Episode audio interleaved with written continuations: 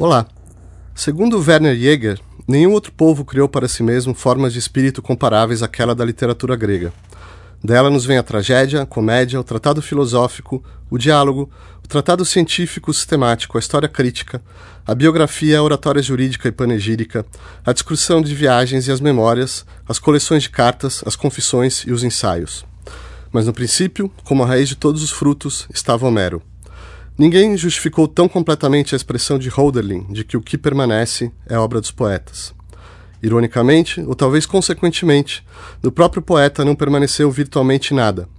Como se a vida desse homem tivesse se consumido por completo nas suas criaturas, dele, malgrado os esforços épicos dos historiadores modernos, seguimos não sabendo sequer se foi um homem, ou dois, ou uma multidão, ou até, por que não, uma mulher.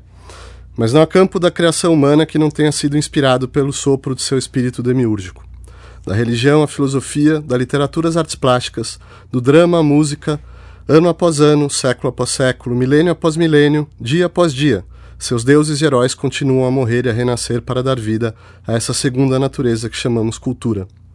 Talvez por isso o poeta Charles Peguy pudesse soar tão convincente ao dizer que nesta manhã Homero ainda é novo e nada pode ser mais velho que o jornal de hoje um gênero capaz de acolher todos os gêneros, um microcosmo capaz de registrar o mundo que foi, de espelhar o mundo que é e de pressagiar o mundo que será. A epopeia jamais deixou de expandir seu império aos confins do universo humano, de ressuscitar as glórias do passado, de penetrar os segredos mais escondidos do nosso coração. E se Homero foi o educador de toda a Grécia, e a Grécia é a educadora da humanidade, Aquele que foi talvez o maior de seus legatários, o romano Virgílio, estaria destinado a conduzir Dante, e com ele todo o imaginário cristão, do fundo do inferno às portas do paraíso. A seu respeito, T.S. Eliot diria, com devoção filial, porém realista, que foi o pai do Ocidente. Para discutir Homero, Virgílio e os outros mestres da epopeia greco-romana, convidamos Christian Werner, livre docente de língua e literatura grega na Universidade de São Paulo e tradutor de Homero e Exildo, Fernando Rodrigues, professor doutor de línguas clássicas na Universidade de São Paulo e tradutor da Argonáutica de Apolônio, e Marcos Martinho, professor do programa de pós-graduação em letras clássicas da Universidade de São Paulo e autor de Mitos Gregos e a Música. Marcos Martinho, o que caracteriza um épico? O que faz de um texto literário uh, um épico? É, Marcelo, antes de mais nada, obrigado pelo convite. É um prazer falar aqui no seu programa e ainda mais esse programa dedicado à epopeia. Porque a epopeia está é, tá na, na, na, origem, está na, na base de toda a tradição poética antiga, particularmente grega.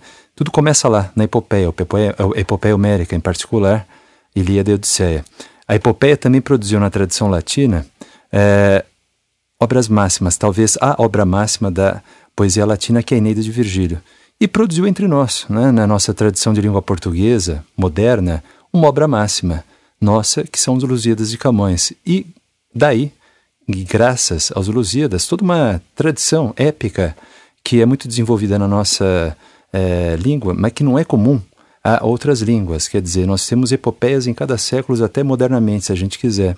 Uh, a gente tem ali no século XVIII, sobretudo, muitas epopeias, XIX, em língua portuguesa. A gente pensaria num, num Basílio da Gama, no Santa Rita Durão, no Cláudio Manuel da Costa, né? século seguinte no é, Gonçalves Dias, é, Olavo Bilac, que tem o Caçador de Esmeraldas, enfim. Uh, então, para a gente tentar caracterizar muito sucintamente esse gênero poético, né, já disse, poético, né, pela forma e pela matéria. Pela forma, ele se caracteriza por um verso específico na antiguidade, o palavrão é esse, é exâmetro dactílico, tá certo?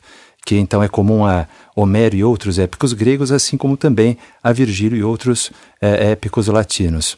Em português começa lá com Camões, né, com a, a medida nova, assim chamada na época, que é o decassílabo, decassílabo heróico, sáfico, né? E esse decassílabo é praticado nas epopeias do século XVIII. Depois surgem outras propostas, né? outros versos que são empregados por Gonçalves Dias, por é, Olavo Bilac e assim por diante. É, bem, quanto ao verso, é isso. Agora, quanto à matéria, a gente é, vê que na epopeia homérica, a gente pensaria no fim do canto 1 da Odisseia, há uma distinção, de, se se quiser, de duas espécies desse gênero, né, que tem que ver com duas matérias. Uma é aquela que é, é, trata, que narra a matéria propriamente bélica, quer dizer, no caso de Homero, que se ocupa do, do, do, do, do repertório troiano, é, a matéria bélica do cerco de Troia. Então, é, o, o, os grandes feitos, né, a gesta, se se quiser, então o termo grego para gesta é esse, o zerga, né, dos, do, dos heróis, dos heróis que sitiaram Troia. Essa é uma matéria. A gente vê essa matéria, por exemplo, na Ilíada, das duas epopeias homéricas. A outra é aquela que narra, finda a guerra, findo esse cerco de Troia, o retorno dos heróis para suas casas. Então, Agamemnon que retorna para sua casa, Menelau que retorna para sua casa, dentre outros, Odisseu. Então, na outra epopeia homérica, a gente vê essa outra matéria, né? então, se quiser, essa outra espécie do gênero é, épico, que é a do retorno. Em grego, a palavra para isso é nostos. Uh, bem, posteriormente, aqui e ali, a matéria não é só essa, necessariamente bélica, ou, uh, se quiser, retorno, uma navegação de retorno, uma matéria náutica, mas ela pode ser, por exemplo, uma matéria de busca, é o caso das argonáuticas, eles vão buscar, é ida e volta, mas na verdade eles vão e voltam porque eles estão indo buscar algo, eles vão buscar o tosão de ouro, né, aquele velo dourado de ouro, né, que está lá na Cólquide. É, no caso da Eneida de Virgílio, é, é, por um lado, uma mistura das duas matérias homéricas, quer dizer, tem navegação, tem matéria náutica na primeira metade, os seis primeiros cantos da Eneida, é, é Enéas que navega desde Troia até o Lácio, mas chegado ao Lácio, no início do canto 7, daí até o fim, ele trava uma guerra com Turno, quer dizer, ele e os troianos com Turno e os Rútulos. Então a gente tem na segunda parte da Eneida uma matéria, a gente pode dizer, bélica, de modo que a Eneida, na, na sua primeira parte, se aproxima da Odisseia e na segunda da Ilíada. Mas, na verdade, né, essas duas partes são partes do todo, que na verdade não é, é a navegação em si, nem a guerra em si, mas é aquilo que Enéas vai lá fazer, fundar uma cidade. Então, na verdade, a, a matéria mesmo da Eneida é, não é bem uma ou outra dessas que eu mencionei, mas aquilo que por meio dessas duas é, Enéas perfaz, que é a fundação, lançar as bases para a fundação de Roma. Então a gente pode dizer que a matéria da, da, da Eneida é a fundação, a fundação de uma cidade é a ctisis, né? como se diz também em grego. Uh, no caso do, do, do, das nossas epopeias de língua moderna, a matéria é vária. Bom, no caso de Camões, lá dos, dos Lusíadas, o, o Gama vai, de alguma maneira, como os argonautas, buscar é, ouro, digamos assim, é, é, não só as especiarias, né, mas as, as preciosidades que ele espera encontrar lá no Oriente. É, e, por outro lado, como Enéas, é, eles ao mesmo tempo têm um caráter, eles, os Lusíadas, né, têm um caráter que não é fundacional no sentido de fundar a cidade, mas é, é, é, o que Enéas faz, o que é dito lá na Eneida que ele faz. Para fundar a cidade, ele, na, na verdade, introduz lá no Lácio os deuses que ele transpõe, que ele traz do, de Troia para o Lácio, os deuses penates, como eles os chamam lá. Então, no caso também dos Lusíadas, né, o que o Vasco vai fazer, claro, o que os Lusíadas em geral vão fazer, é levar, no caso, não os deuses, mas o Deus, né, a sua religião cristã, que eles também vão espalhar, isso está dito já na proposição é, dos Lusíadas. Então, digamos que os Lusíadas são um misto, um pouco de Argonautas, um pouco de Enéas, lá da, da Eneida, né? Assim, então, pelo, pelo verso, né, que é, é, é um lá na Antiguidade, podem ser vários aqui na, na, na nossa tradição de língua portuguesa, e quanto à matéria, se quiser só para ainda caracterizar, é, tem uma questão importante que é a da, a da partição desse poema. Esse poema, pela sua extensão, ele costuma ser longo, poema épico. Ele se distingue de outros gêneros poéticos, entre outras coisas, pela extensão. Ele costuma, por comparação aos outros, ser longo, quando não muito longo, né? É, claro, há aqui e ali exemplos de epopeias curtas. Bom, poderíamos mencionar até em português os timbiras, o Jucapirama, o Caçador de Esmeraldas, né?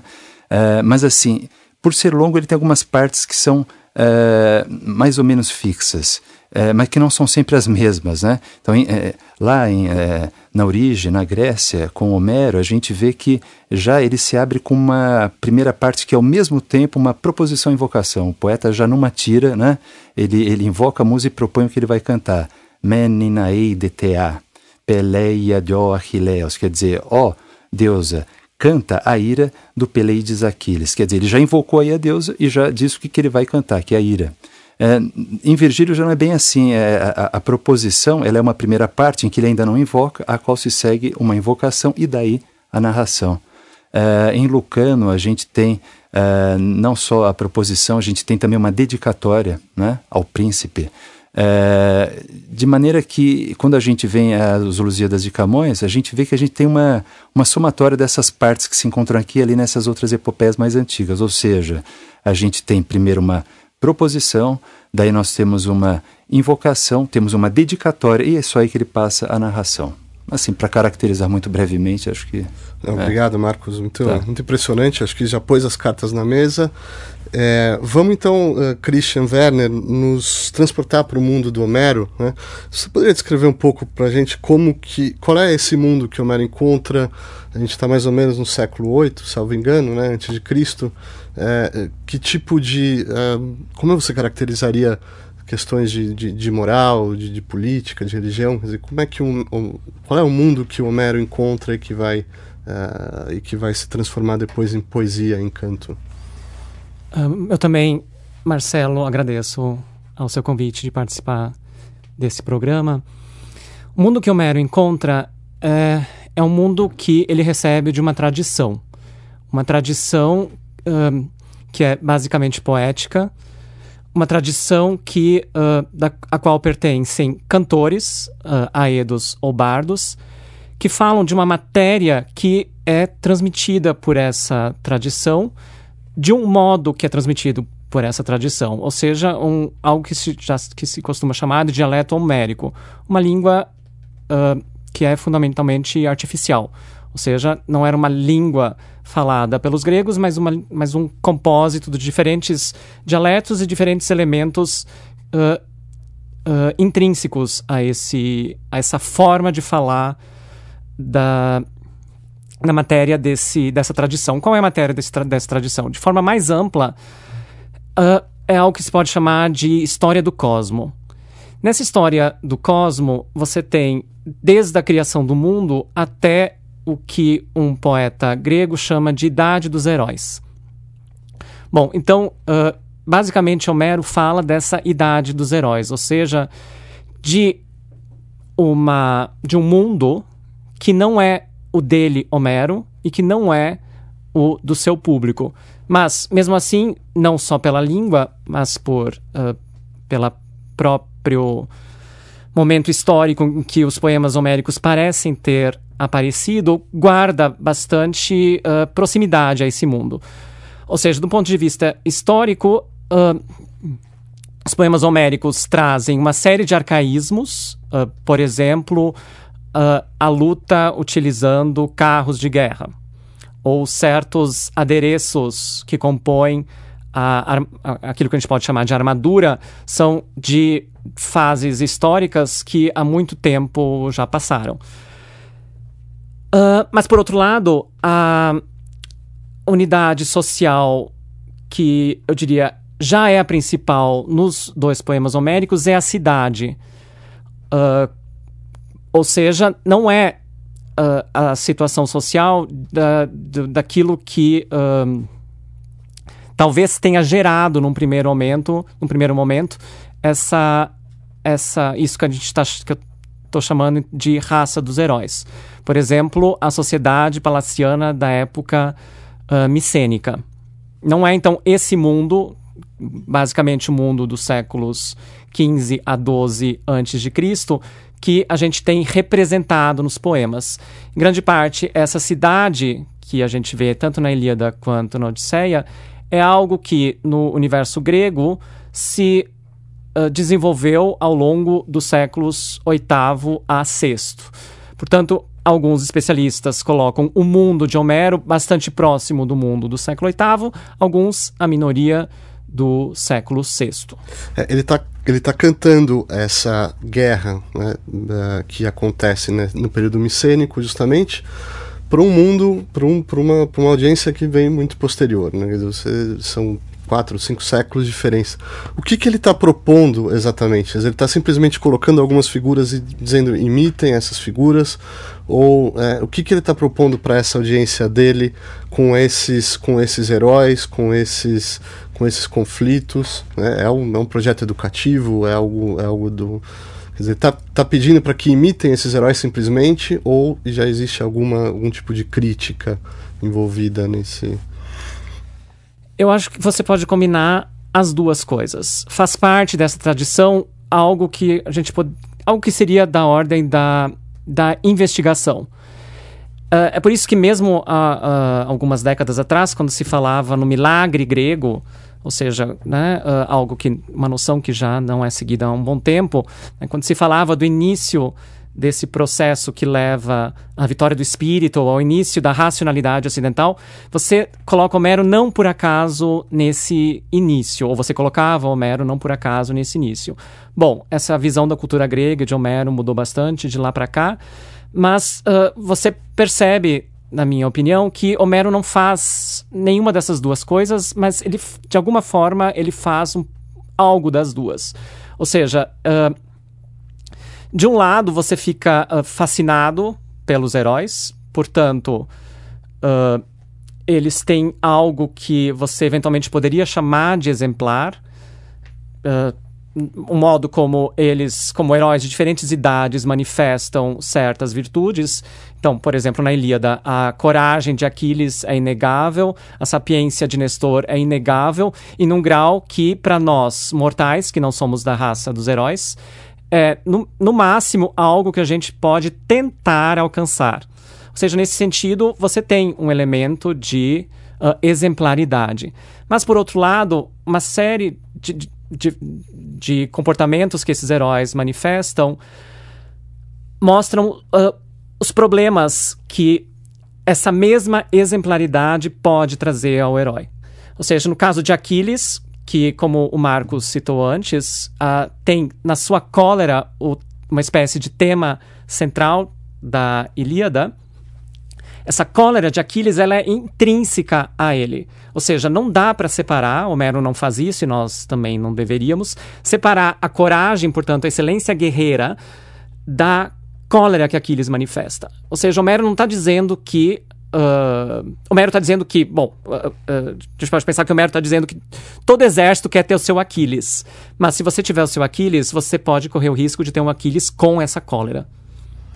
Agora, eu vou propor aqui a gente começar a fazer alguns exercícios de, de comparação, né? até porque nós temos dois poemas uh, com temas até bastante diferentes, a Ilíada e a Odisseia. Uh, podemos comparar temas, estilos, mas eu vou propor, Fernando, para a gente começar comparando duas figuras aí, os dois, dois heróis que são muito centrais em cada um dos, dos poemas, né? Aquiles e Odisseu, por exemplo. Cada um deles representa uh, alguma característica né, da cultura grega. O que, que, o que, que a gente tira dessa de uma comparação entre eles, ou se você quiser, outros, né? Nós temos uma constelação de figuras aí à nossa disposição. Tá. Bom, eu também começo agradecendo o convite, né, Marcelo, por participar desse programa. E eu queria então começar exatamente é, é, salientando essa, essa duplicidade, né, Aquiles e Odisseus.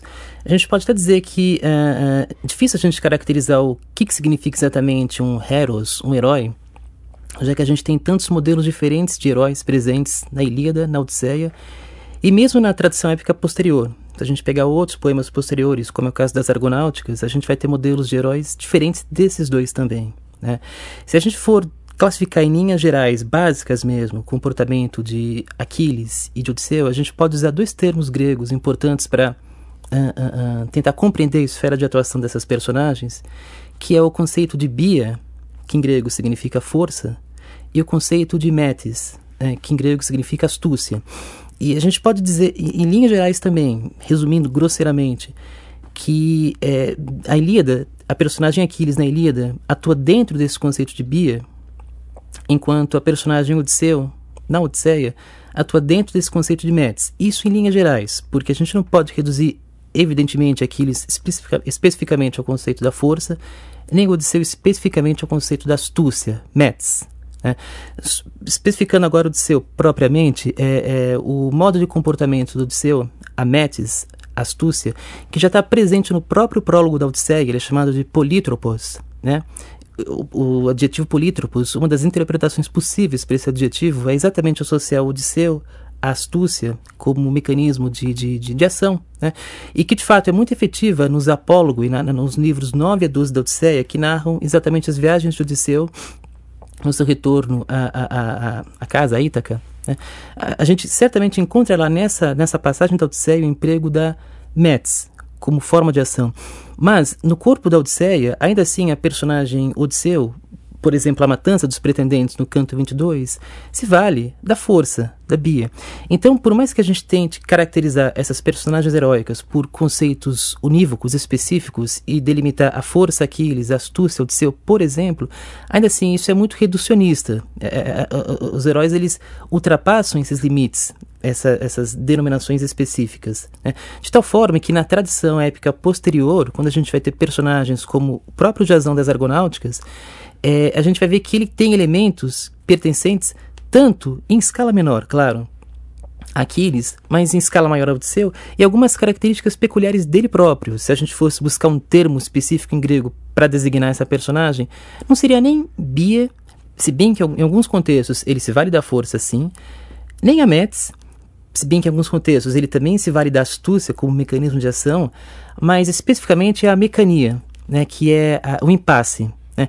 Então, é, é, isso para dizer que é, é, o conceito de herói é vasto. Né? E as personagens heróicas nessas epopeias elas atuam dentro dessas possibilidades de ação. É. Agora, o, o Christian mencionou a ira, né? Quer dizer, a cólera de Aquiles é o começo do poema, mas logo a gente descobre que é, se trata também da cólera de Apolo, que mandou uma praga, e depois a gente descobre que tem a cólera de Agamemnon, e aí por diante, né? Quer dizer, tem a cólera das deusas, que se da de Hera e de Atena, quer dizer, a cólera parece, a ira parece uh, perpassar todo o poema, mas ao mesmo tempo uh, existe o tempo todo um contrabalanço, me parece, porque o poema, a Ilíada vai terminar justamente com Uh, com uma, a cena né, de, de, de, compaixão ali de Aquiles por, por Príamo, né? Dizer, é, vamos tentar caracterizar um pouco essas, essas, essas polaridades né, que, que aparecem no poema sobre o dilema do, do Aquiles de heroísmo né, e vida comum. Como é que é, o, o que, que, que, a gente encontra assim em termos de dessas, dessas chaves de uh, essa, essa equação, né? Essa, essa, polarização que acontece o tempo todo. Quer dizer, Heitor, uma hora é muito corajoso, outra hora ele é tem uma cena humilhante ali correndo do Aquiles, né? É, o que, que, a gente, que a gente encontra no poema é, em relação a isso? Né, de... Bom, uh, eu, eu acho curioso que essa, essa polarização das ações das personagens, é enfim, ela é, acontece também entre os poemas, porque, ok, a cólera é uma das marcas de Aquiles, e a gente pode dizer que se a gente fosse uh, resumir o enredo da Ilíada num termo-chave, seria exatamente a cólera de Aquiles, de tal forma que uh, isso confere unidade ao poema, sem dúvida nenhuma. E é evidentemente a cólera de Aquiles que, que, que leva a, a, a, consequências trágicas no próprio corpo da narrativa. Né? Agora, é, quando você compara o Aquiles da Ilíada com Aquiles que aparece na Odisseia, por exemplo, na Catábase, que é o livro 11 da Odisseia. Né? O, Quando Odisseus encontra Aquiles no morto, submundo. Encontra a alma, não só de Aquiles, a psique de Aquiles, mas de várias outras pessoas. E, e o, o, Aquiles que está lá representado é, é muito diferente.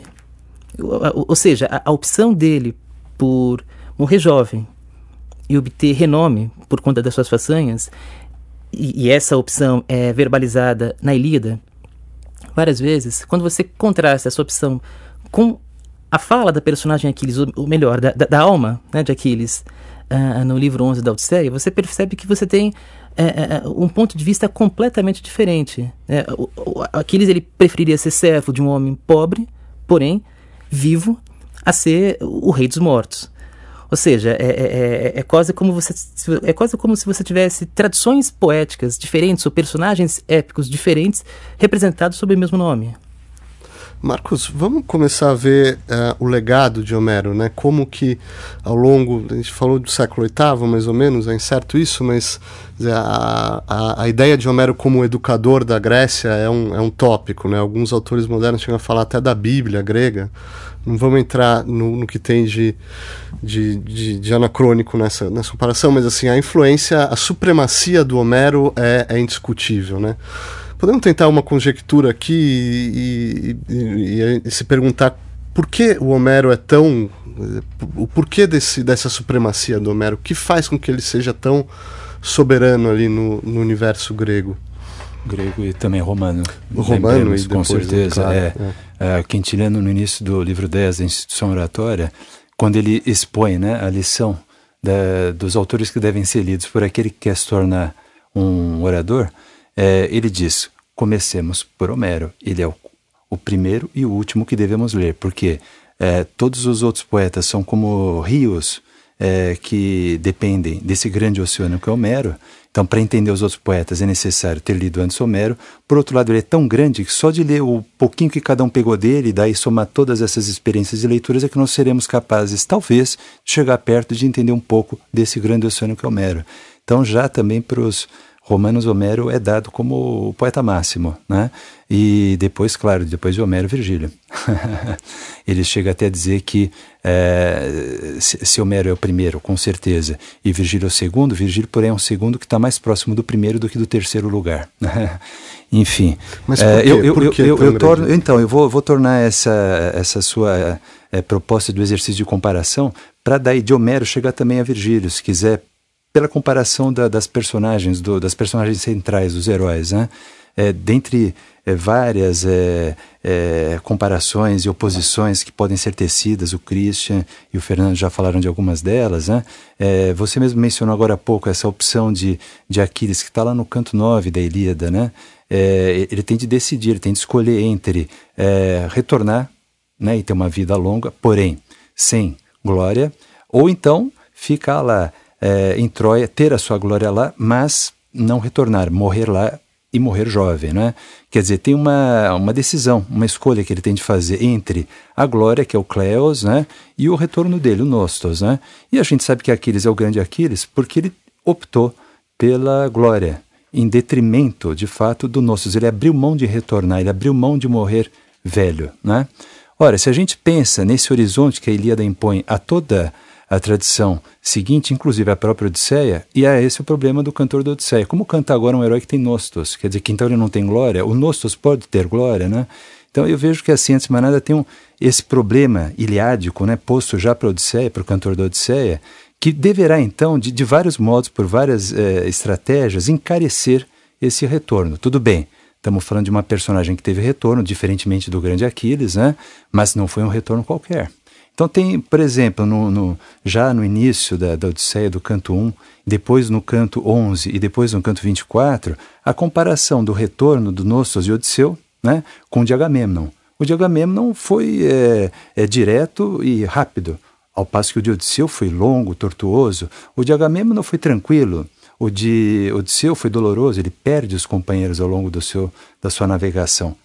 Isso pelo retorno, pelo trajeto. Mas pela chegada é o inverso, porque um, de fato, né, é, é, é aguardado por uma esposa, Clitemnestra, que numa, numa, numa emboscada irá matá-lo. Quer dizer, aqui é, chega a ser evidentemente irônico, aquele grande herói que durante dez anos né, enfrentou guerreiros e tornou a casa viva, ele vai morrer nas mãos de uma mulher, da própria esposa. Né? Ao passo que Odisseu, Odisseu não. Odisseu ele encontra uma, uma esposa é, é, fiel que é, resiste né, a, ao assédio de uma centena de pretendentes. Né? É, então, pela, pelo trajeto, é isso aí. O retorno de Agamemnon é muito fácil. O de Odisseu é difícil, é isso que o engrandece. Por outro lado, pela chegada, o retorno de, de, de, de Agamemnon é, é, é, é quase que é, um, é vil, quer dizer, rebaixa isso que foi esse grande herói na sua chegada, em que ele é morto por uma mulher, pela própria né, esposa. Ao passo que o de Odisseu, não, ele, ele o dignifica. Né? É, então, se a gente pensar por aí, na personagem de Eneida, Enéas, e aí? É, primeiro, ele, ele, ele sobrevive à guerra ou não? Ele não sobrevive à guerra como Aquiles ou ele sobrevive como Odisseu? Ele sobrevive como Odisseu. Então, nesse sentido, digamos, ele já seria menor que Aquiles. Mas só que tem um outro problema. Uh, Odisseu sobrevive, ao menos como vitorioso, porque é dado aos vitoriosos justamente isso, sobreviver, né? que é o que não é dado aos que são os derrotados. Então, quem é esse troiano que derrotado, não só então sobrevive como Odisseu, mas sobrevive como Odisseu, mas sendo um derrotado, ao passo que Odisseu é o vitorioso, porque a gente sabe, né, pela epopeia grega mesmo que se segue Homero, a chamada é, epopeia cíclica, que é, os, os, os aqueios, quando invadem Troia, eles não deixam nenhum homem vivo, seja adulto, seja velho, seja criança. É, veja no canto 2 de Eneida o modo como é, Pirro mata o velho Príamo, acuado ali no templo da deusa, ele um jovem, né? É, é, a coisa é caracterizada como uma grande truculência, né? E veja também como é, o filho, Astianacte, né, de Hector, é morto por Odisseu, que lança aquele bebê do alto do muro para ele morrer estatelado no chão. Eles não deixam o homem vivo. Como é que então sobrevive um sujeito que ainda depois, digamos, vai ter essa incumbência dos deuses de apenas transferir os muros que caem aqui, em Troia, lá para o Lácio. Então, no fundo, Roma é Troia, né?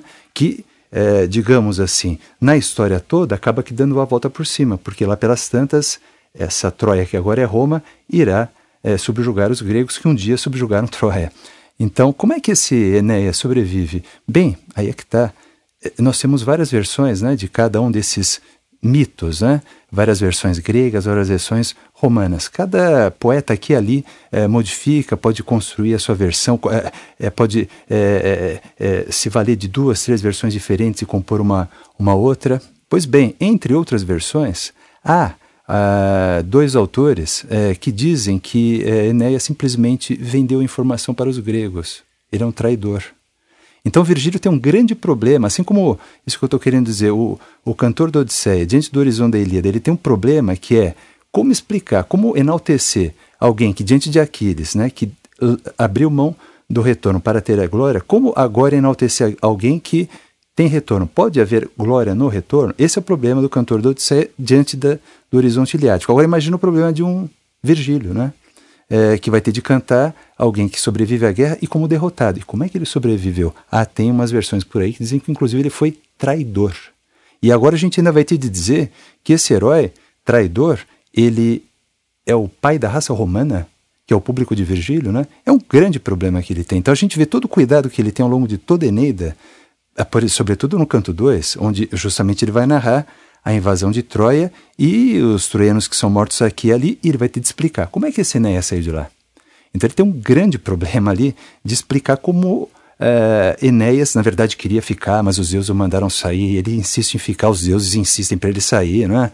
Então, e, e, depois, ao longo de toda Eneida, aqui e ali, é o modo como ele, ele, ele por exemplo, eu dou um exemplo, é, é, no, no, no, canto 8 é, da Eneida, é, Turno, que vai lutar com Enéas, manda é, Vênulo chamar um aliado, que é Diomedes, né? personagem da Ilíada, é o grande Diomedes.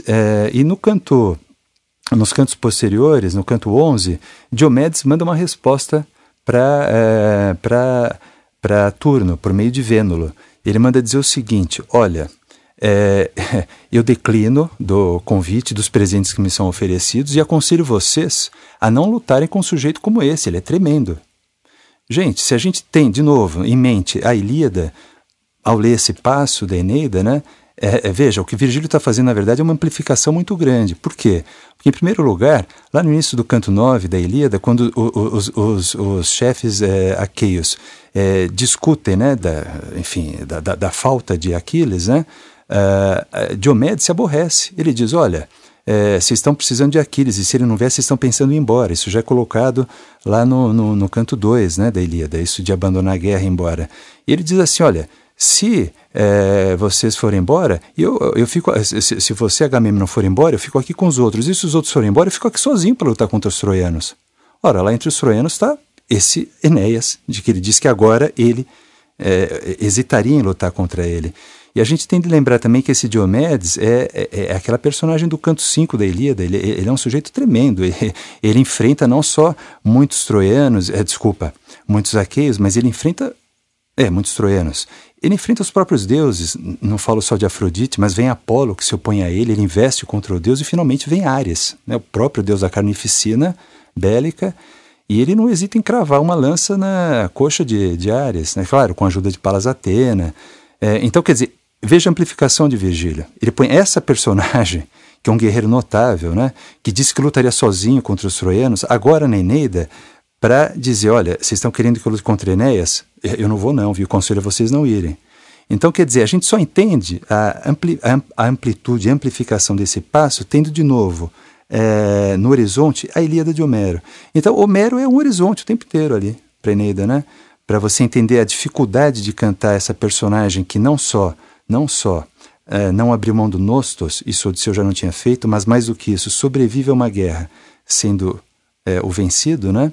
Então, daí a gente tem de lembrar aquelas versões segundo as quais ele seria é, um traidor, quiçá, é, mas também aqui ali para ver o modo como Virgílio tenta é, é, é, dar uma resposta a essas versões e construir uma outra versão e tenta também amplificar a personagem. É, é tendo o Homero o tempo inteiro como horizonte. Né? Agora, Fernando, justamente entre Homero no século VIII e Virgílio no século I a.C., nós temos o período helenístico, o momento, de, digamos, simplificando, de decadência ali da, da, da polis, da cidade grega, mas ao mesmo tempo de expansão da cultura grega, do idioma grego, que caracteriza justamente o helenismo. E, felizmente, nós temos pelo menos uma epopeia que sobrevive nesse período e que uh, a, a argonáutica, né?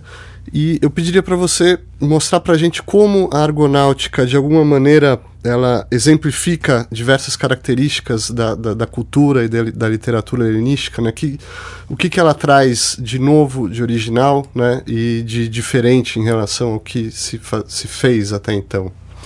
Tá bom. Em, em linhas gerais, é, eu acho que se a gente fosse caracterizar as argonáuticas é, por um termo específico, em oposição à poesia épico américa, é, o termo que a gente deveria empregar é o uso da escrita. É, as Argonáuticas a gente pode caracterizar esse poema especificamente como um poema próprio de uma época letrada.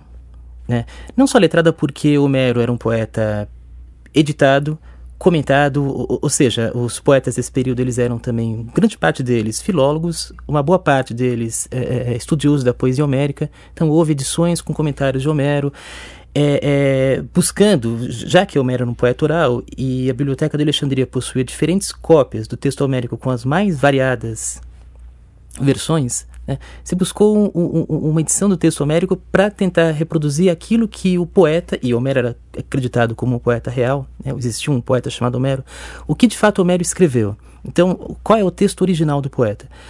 E vários termos né, né, né, na poesia homérica são obscuros, termos que aparecem uma única vez, os chamados rapax, legômena, termos que só aparecem uma única vez, termos cujo sentido não é muito claro.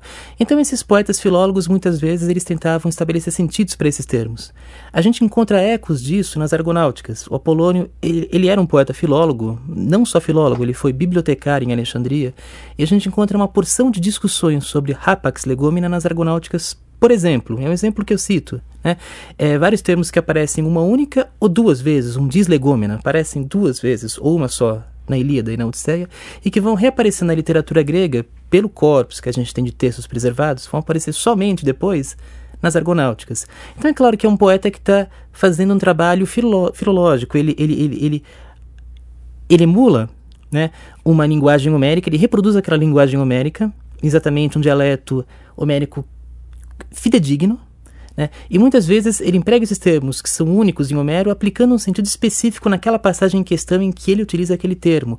Ou seja, é como se ele fizesse filologia no próprio poema dele. Né? E isso é um indício de como essa, essa, esse poemas argonáuticos estão inseridos, esse poema está inserido num contexto completamente diverso da poesia oral do período arcaico. Outros exemplos eu posso citar é, é, é o próprio prólogo da, da, do poema. Né? É, é, a, chamada Invocação às Musas, que é um topos da poesia épica, e que o Apolônio ele usa de uma maneira completamente diferente. Né? O, o, o, primeiro verbo que aparece no poema é o verbo minessomai, eu me recordarei. Né? Eu me recordarei do, do, dos feitos gloriosos dos homens. Né? É, dos homens de antanho, os homens antigos. É interessante ele colocar o verbo na primeira pessoa, como se o poeta quisesse fazer questão de marcar que ele tem um total controle sobre a narrativa. As musas elas aparecem na invocação lá no finalzinho, lá pelo verso 20, 22, lá no finalzinho. E elas são chamadas de hipofétores. É um termo difícil de traduzir em grego, mas grande parte dos comentadores acredita que o termo hipofétores significa intérpretes. Ou seja, é como se as musas elas fossem intérpretes de um canto cujo domínio cabe ao poeta. É, é, é, o poeta que controla o canto das musas. Então a gente percebe que a gente tem uma inversão de valores em relação à poesia arcaica, a poesia épica arcaica. O, o, o, é um poeta que controla a sua narrativa, controla o que vai cantar. Né? E o herói também, né? Quer dizer, uma, a figura do herói é bastante diferente. Acho que você já mencionou isso. Esse, mas se a gente puder falar um pouco do heroísmo é, na, esse, na argonáutica. Esse é um problema, porque, na verdade, é, o Jazão é chamado muitas vezes de anti-herói, né?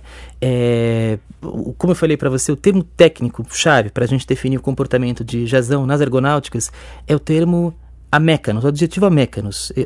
O, o, ele não sabe o que fazer muitas vezes, ele fica em impasse, ou seja, ele fica em estado de amecania. Isso acontece várias vezes, é um termo que aparece muitas vezes, não só associado a jazão, mas a grande parte das ocorrências desse termo nas argonáuticas é, é associado a jazão. O que indica que talvez seja um termo chave para tentar compreender o comportamento de jazão. Ele é indeciso.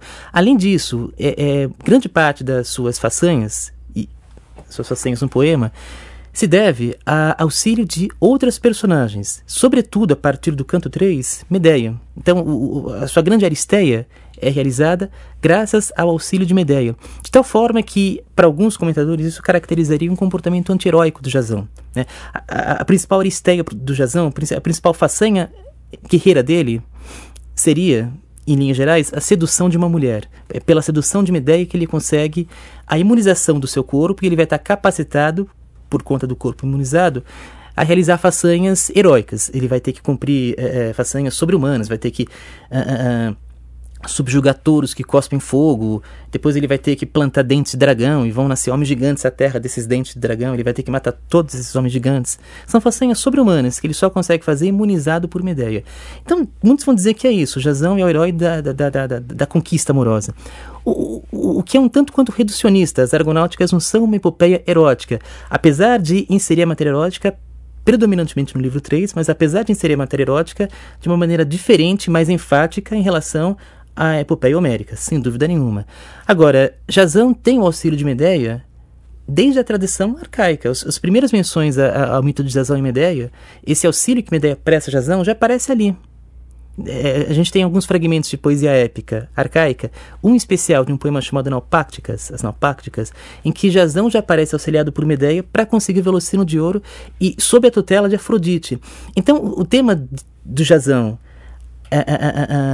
como conquistador, né, é, é, é, pela conquista erótica de Medeia que ele consegue a sua, a, a, o seu êxito, é um tema que talvez permeasse a própria poesia épica arcaica. Então é difícil a gente saber de que forma as argonáuticas apresentam um tema inovador ou de que forma as argonáuticas do Apolônio estão trabalhando com um tema que é muito mais antigo e talvez um comportamento heróico que não está bem ilustrado na Ilíada e na Odisseia, mas que talvez fosse contemporâneo a, a esses próprios poemas. Cristian, o, o, Marcos já mostrou pra gente o, o quão vasto é esse panorama que o, que o Homero domina. O Fernando falou agora o quanto a, ele, a, poesia helenística deve ao Homero. Né? Eu queria voltar a esse ponto da, do, da, da, da, supremacia do Homero. Né? Quer dizer, que é essa figura, até mais do que talvez como uma simples, um, um simples personagem, um poeta, mas até como um ícone, uma ideia né, que se passa uh, ah, para a história do Ocidente, até mundial, né? É, articula um pouco para a gente é, a, a, importância do Homero, agora já falando, extrapolando o universo greco-romano. Então, enquanto o Marcos falava, uh, eu estava torcendo para ele dizer em que momento, porque isso aconteceu e eu não sei quando, Virgílio passou uh, a deter o cetro de número um. E é, ele vai falar pra gente sei, daqui a pouco isso. talvez uh, uma, uma, uma, não sei em que posição. Mas o Homero volta. Uh, claro, Homero nunca saiu de, do, do horizonte uh, da recepção da poesia antiga. no Ocidente, ele tem uma. Você mencionou na, na abertura a posição importante que ele tem em Dante. Mas ele volta a ocupar essa posição central que ele teve em boa parte da, durante muito tempo na antiguidade clássica com o, a, partir do, do romantismo, ou seja, a partir de, de meados do século XVIII indo para o final, já no, né, eh, já no final do século XVIII, ou seja, no, no auge do classicismo, uh, do certo classicismo alemão e, uh, e no romantismo.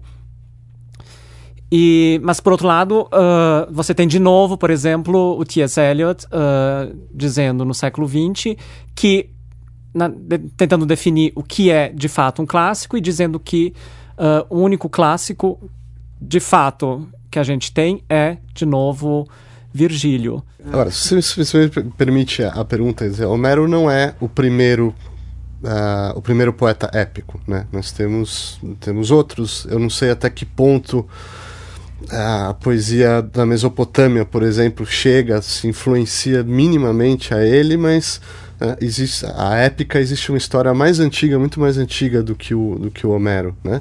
Uh, como é que você posicionaria? A gente veio até o século XX, agora, mas vamos voltar agora lá para trás, né? até dois mil anos antes de Cristo. Como é que uh, o Homero entra dentro da história da épica?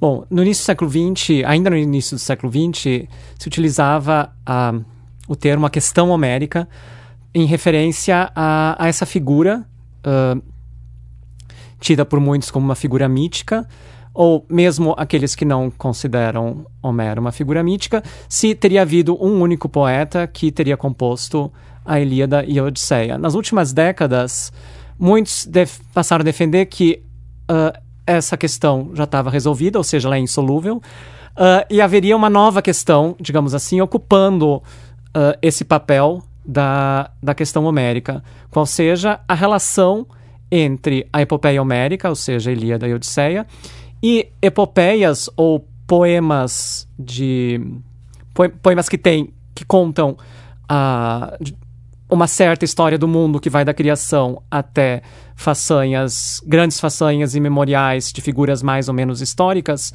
de diferentes culturas do Mediterrâneo Oriental.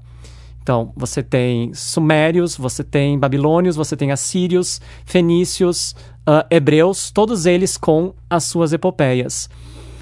E sobre, bom, essas línguas, desse, várias, várias dessas línguas, por exemplo, o acádio, mas também o hitita, foram só sendo uh, decifradas e mesmo mais documentos uh, des, dessas culturas sendo descobertos a partir da segunda metade do século XIX e ao longo da primeira metade do século XX.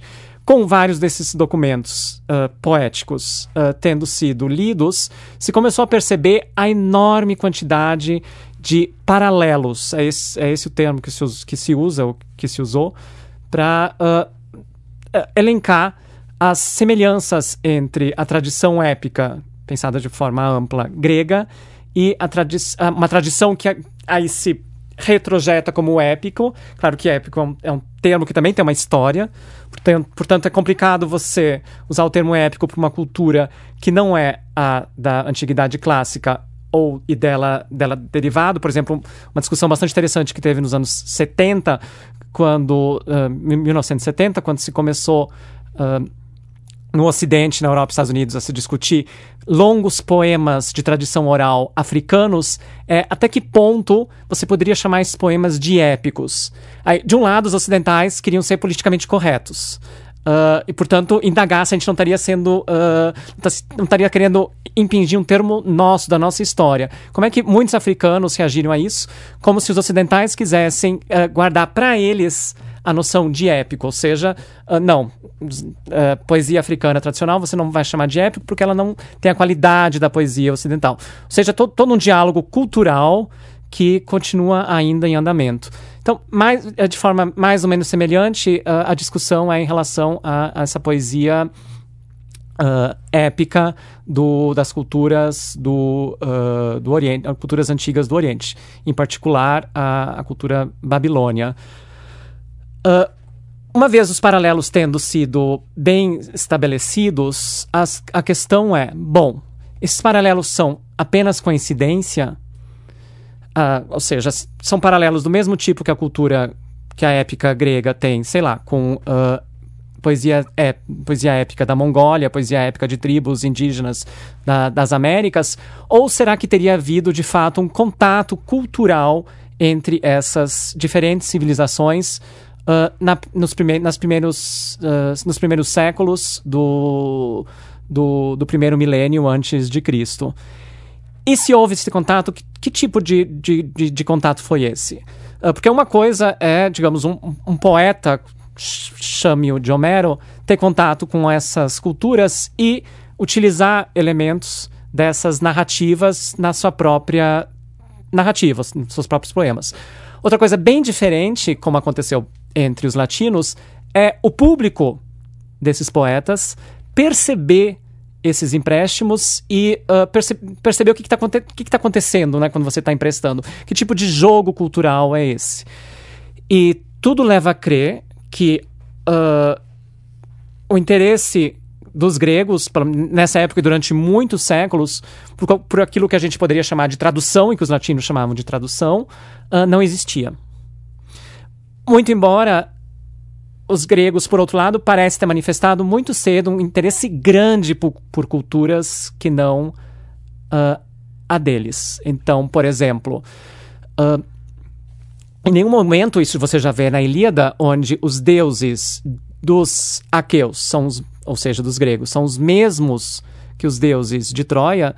Em nenhum momento um grego, nesse, no período arcaico, no, no período clássico, que está uh, pensando ainda de uma forma tradicional, ou seja, dentro da forma de pensar do, do, do chamado politeísmo grego, em nenhum momento ele acha que os seus deuses são apenas dele. Ou seja, que de alguma forma os deuses do Olimpo têm um interesse especial apenas no grego. Muito pelo contrário. Você tem em vários autores uma que, que uh, em textos de prosa começam a falar sobre essas outras culturas, você tem uma imediata tentativa de mostrar que os deuses são os mesmos, que a diferença principal é apenas de nome. Uhum. Marcos, vamos responder. É, agora a gente vai ter que fazer as coisas bem rapidamente, mas uma pergunta que o Christian colocou em algum momento aqui é quando, como e por que o Virgílio assume esse cetro do Homero ou essa láurea do Homero e para quem exatamente? Tá. Bom, ainda como eu mencionei agora há pouco, no século I da nossa era, com Quintiliano, é Homero, o cara, né? É, Virgílio vem logo depois, de uma lista de vários autores que devem ser lidos, segundo ele, para quem quiser se tornar um grande orador. Bom, ainda lá entre os romanos, entre os autores romanos, Virgílio, ele entra no currículo é, do, do, dos poetas, dos autores, que serão lidos e estudados na escola, sob orientação do gramático, ele entra assim que ele morre. Século, Imediatamente canonizado. Século XI de Cristo, 19 anos de Cristo. Ele, a gente vê isso dos fragmentos de gramáticos antigos dessa época, do fim do século I de Cristo, do início do século I da nossa era, é, que fizeram a crítica de Virgílio. É o modo como eles falam de Virgílio é, é, já como parte né, do currículo. E é curioso, porque a gente percebe desses fragmentos, é pouca coisa, mas o que dá para perceber é que ele já tem uma maneira de é, ler Virgílio, é, o modo como eles lê Virgílio melhor, é, é o modo como até então se lia o próprio Homero. Então é, é como se eles quisessem dar um tratamento crítico é, da obra virgiliana, da Eneida e também das geórgicas, das bucólicas, mas em particular da Eneida. É como se eles quisessem dar a essas obras o tratamento crítico que mereceu e merece até então né, é, a obra homérica. É, seja, seja, tá? É, para elogiar, como também para censurar. Quer dizer, por exemplo, entre outras coisas, tem uma crítica, uma parte importante da crítica homérica que se atém ao critério da coerência interna das obras, né? Uh, que é importante também do ponto de vista uh, filológico lá dos bibliotecários de Alexandria para editar manuscritos da Ilíada e da Odisseia, mas que já vem antes deles, né? Não só então nesse contexto filológico de editar manuscritos, mas já vem antes, assim, no próprio contexto da crítica propriamente dita, da, da, da, da do, do, julgamento, digamos assim, é, da, da qualidade da obra, né? É, então, também isso foi feito da, da, da, da, de Virgílio, da Eneida em particular. É, gramáticos que procuraram na Eneida incoerências, né? e daí outros que vieram em defesa de Virgílio para mostrar que não, que é, dá para resolver essas aparentes inco incoerências se a gente souber ler de uma outra maneira é, a obra. Então, quer dizer, ele entra no currículo imediatamente após a sua morte. E não só ele, com ele um Horácio também que vai entrar. Bom, agora, quanto à questão, Virgílio e Horácio, né? Claro, a gente tem de, de pensar aí ao longo dos séculos na eh, Europa Latina, vai, vamos chamá-la assim, ocidental. Eh, lá pelas tantas, os gregos já não são lidos e o grego lá pelas tantas já não é lido. Né? Então a gente vê não só tá, é, no, no, no, nos séculos imediatamente posteriores a, a, a, ao fim da Antiguidade, a chamada Antiguidade Tardia, lá no século IV, V da nossa era, mas a gente vê já mais tardiamente, lá no século XII, XIII, né, que é, um Dante Alighieri não leu Homero, e antes de mais nada porque ele não tem a obra e nem lê grego, não leu também um Petrarca, não leu um Boccaccio. Petrarca, por exemplo, ele tem no último livro das epístolas dele, né, um conjunto de epístolas que ele escreve aos amigos que ele vai encontrar em breve. É, Sêneca, Virgílio, porque ele já está velho e vai morrer. Então ele vai encontrá-los em breve. Está feliz que ele vai poder conversar com eles ao vivo, né? E ele tem uma carta que ele escreve ao Homero. Ele diz assim: Olha, Homero, eu estou muito feliz de poder te encontrar em breve, porque até hoje eu só ouvi falar de você. Né? Então tá lá ele mesmo dizendo que ele nunca leu esse autor. É, Boccaccio, ele ainda teve é, um contato indireto com Homero. É, Leôntio, por exemplo, que é um helenista que então é, ensina grego a, a Boccaccio, ele é, não só, né, não só lê aqui e ali passos de Homero com Boccaccio, mas ele também é, traduz passos dessa obra para que Boccaccio possa minimamente conhecer esse autor. Boccaccio cita aqui e ali na, na, em obras suas, então, é, nem que seja com o apoio de, de, de Leôncio né, e outros, né, é, esse Homero. Então, quer dizer, acho que, entre outras coisas, é isso. Quer dizer, é, é, é antes de tudo, a falta de acesso, é, primeiro, material, né, ao texto grego da Ilíada da Odisseia, e depois, é, ainda com o texto ali, a falta do. porque é, já autores como Boccaccio têm lá acesso ao texto, mas a falta da, da, da do acesso é, intelectual, quer dizer, falta de competência gramatical, antes de mais nada, para ler a língua. Então, nesse sentido, aí Virgílio é, ocupa espaço, né? Então, vamos fazer uma rodada final, é. né? vocês três aqui. Se cada um puder destacar um aspecto importante do legado da, da epopeia greco-romana, né? o, que, o, que, o que vive hoje, o que, vi, o que é vivo e o que é morto, né?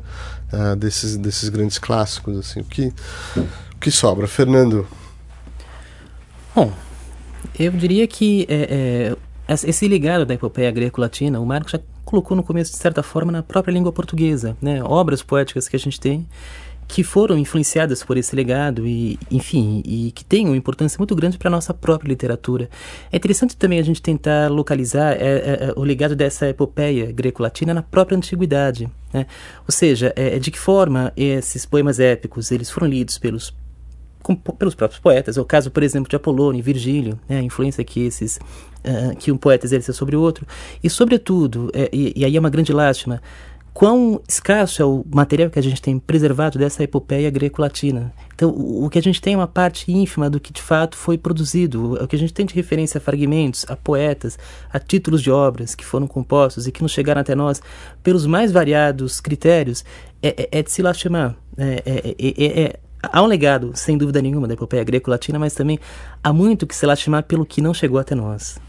Marcos. É, bom, alguns dizem que hoje é o, o, o, o legado, o legado moderno é, é, muito grande, é muito importante, mas que o legado contemporâneo, é, alguns dizem que é inexistente. Por quê? Porque é, supõem que é, não há mais lugar, porque para ver epopeia deveria haver lugar para isso, não há mais lugar para o heroísmo uma vez que o heroísmo ele foi substituído pela mais-valia, tá certo? Então, no mundo é, desprovido dos valores heróicos, não poderia haver lugar para uma obra que, é, para um gênero poético, ou agora em prosa, se quiser também, a gente poderia pensar numa epopeia em prosa, que celebrasse o herói. Porém, né, como também disse o Fernando é, há pouco, é, já lá na antiguidade, ao caso da, da, das argonáuticas, né, é, a, a questão assim do, do valor heróico ela foi muitas vezes é, debatida, discutida e foi até tratada às vezes com uma certa ironia, né?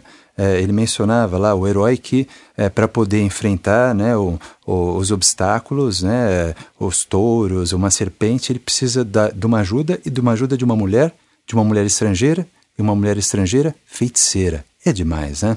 Então as próprias personagens lá no início do canto 3 da, da, das argonáuticas, os colegas dele, é, se aborrecem. Eles dizem: olha, a gente não pode é, querer achar que a gente vai realizar os nossos feitos né, é, confiando mais nos encantos de Afrodite do que nos brios de Ares. Isso está dito lá pelas personagens. Quer dizer, esse, né, o termo que acho que se usa isso, esse rebaixamento né, do herói, do herói, quer dizer, dessa personagem principal é, do, do, da, da epopeia, é, ele já, já, já, aparece lá da, da, da antiguidade. Ou então ir lá e buscar uma personagem que seria menor mesmo e tentar enaltecê-la. O exercício que faz então, talvez, o cantor do Odisseia, mas com certeza o cantor da Eneida, Virgílio. Né? Então eu, eu acho que assim o, o que se vê assim como legado é é, é, é, é, se a gente pensar nessa questão fundamental do heroísmo, da personagem heróica, é uma tradição que lida por vários ângulos, de vários modos, é, é, seja por um modo mais, vamos chamá-lo assim, é, ingênuo, é, direto, né, pelo modo do enaltecimento, ou seja por um outro modo, por uma outra via, que é a via é, da, da, da, irônica, do rebaixamento, mas lida cada uma ao seu modo aqui e ali é, com essa questão do, do heroísmo. Há, não há, é, acreditamos nele, ele é possível, né? Então, acho que... Christian. Se você concordar que no centro mesmo dos poemas homéricos está uma investigação, uma busca de entendimento do que é a condição humana, ou seja, do que significa nós sermos mortais num mundo onde há algo que é divino, para mim, o maior legado, seja ele direto ou indireto, são de grandes textos ou filmes que a gente poderia chamar de épico, nos quais exatamente isso acontece. Para citar três exemplos, Uh, Grande Sertão Veredas, do Guimarães Rosa, 2001, Uma Odisseia do Espaço, do Kubrick, e o mais recente, Árvore da Vida, do Terence Malick. Eu acho que todos fazem isso de uma maneira que, de certa forma, uh, emula não apenas Homero, mas a crítica homérica, para a qual uma das grandes dificuldades é exatamente mostrar, de que tentar uh, entender de que maneira o mundo divino é intrínseco a as ações dos heróis. Obrigado, Christian Werner. Uh, por hoje é só. Obrigado, Fernando Rodrigues. Obrigado, Marcos Martinho. Até o nosso próximo encontro.